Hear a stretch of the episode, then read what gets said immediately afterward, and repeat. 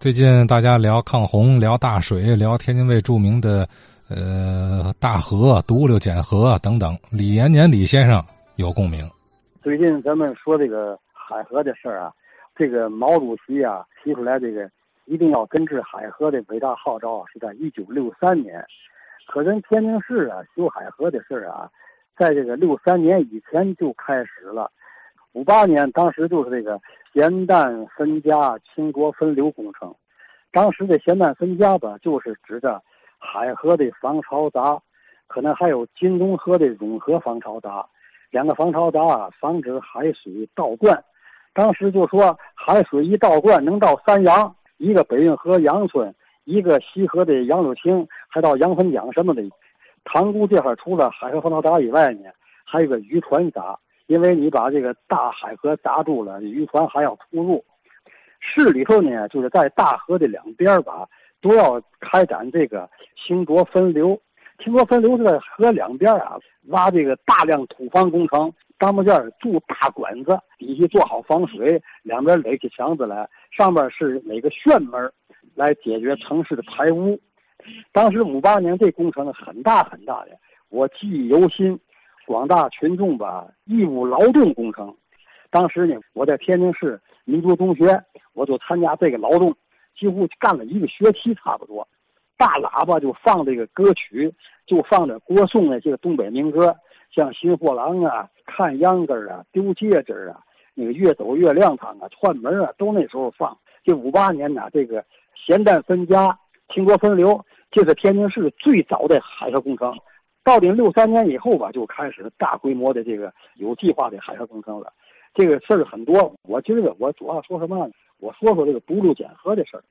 东减河了，西减河了，南排河了，北排河了，独流减河了，马场减河了，绝对减河了，石嘴寺减河了，还有沧浪渠，还有清净黄排水渠，这些个工程呢，都是为了把这水快速的排出去。最近呢，各位老师们呢，你讲一段，我讲一段，说的特别丰富。咱们刘哲老师吧，也做了功课，把这个独流减河也说了说。我特别受感动。这独流减河，你看，从这个清朝的这个这个雍正四年（一七二六年）就开始着手，就一直修到哎解放以后，文革一九六六年还要还修独流减河了，二百多年的时间可不短。这独流减河的头不就是这个嘛嘛？这个第六府。叫第六部这地方是吧？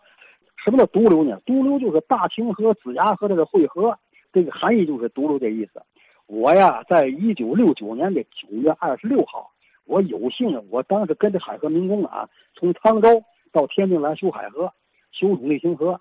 我们那个船啊，小火轮拉着大对槽，就停留在这个独流点上了。哎呀，当时我看着这个独流点上往西看去，那个水就大了去了。天连水，水连天的，大清河分北支、南支。这北支呢，来自啊白沟河呀、拒马河那边来的。这北支、南支呢，主要来自白洋淀。南支、北支在新郑汇合，汇合以后马上到独流，就跟子牙河汇合。这子牙河从哪？子牙河，子牙河上头上头是滹沱河跟阜阳河，在县县藏桥那儿汇合，然后经过沧州河间之间的沙河桥，然后经过文南的苏家桥，再往北上就到独流。这个这地方，大清子牙这两这两个汇合以后，这水就大了去了。何况南运河打哪边又来了？又来了。大清子牙在南运的三河汇合，这个水相当大。我那时间是九月二十六号，那汛期已过。如果到汛期，你瞧那水是多大多大。所以说呀，这个海河就这个支流啊，这个那么大的水，到天津来，天津实在是吃不消。所以说呢。打清朝那时候就着想了，必须给他想个想个道，让他走别说。哎，所以这独流减河呢，就打那儿就开始往东啊，往南那儿走，进海河。后来没进海河，还直接入海了。咱们这个海河南岸有咸水沽是吧？咸水沽的西边有一个西大桥啊，这个大道就一直东南挺下去，西大桥、二大桥。大卢庄、北闸口、正营、后营、义和庄、小站、前营、坨子地、板桥、直厂、中厂带分厂。前面呢，新上古林、老上古林、解放村、千里桥。这千里桥哪儿？千里桥就是独流减河临入海前最后一座桥。它北边就上古林，等于这个独简河呀，发自独溜那儿的第六浦啊，它到这个东南这块啊，上古林从这块入海，上古林南边，这个独溜简河的北大堤、南大堤的相当重要。南大堤它保护大港的电厂啊、大港油田，北大堤呢保护京南区啊别受淹。你要走在千里桥上，一眼望去呀，那个。你往西看，一片多碱河，呵，那个那个宽广啊，简直是；往东看，那就是大海了。这里还有一个问题，我想说什么呢？就说马场碱河，这个独流啊，在北边，马场在南边。马场碱河什么时候修的？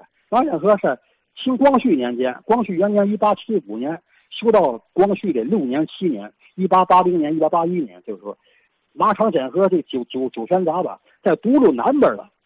这马场碱河呢，它这个河呢，从西南往东北流；这个独碱河呢，是就西北往东南。这个马场碱河和独碱河有个交叉，这交叉当时我也想，这怎么交叉？这俩水感情在哪儿交叉呢？在小站西边万家码头，这交叉呢，整个把这马场碱河给掐断了。它是平交，不是立交。哎，我们那个海河那个那个民工那个那个那个那个大队槽啊，我们走在南运河上，从南运河往北走。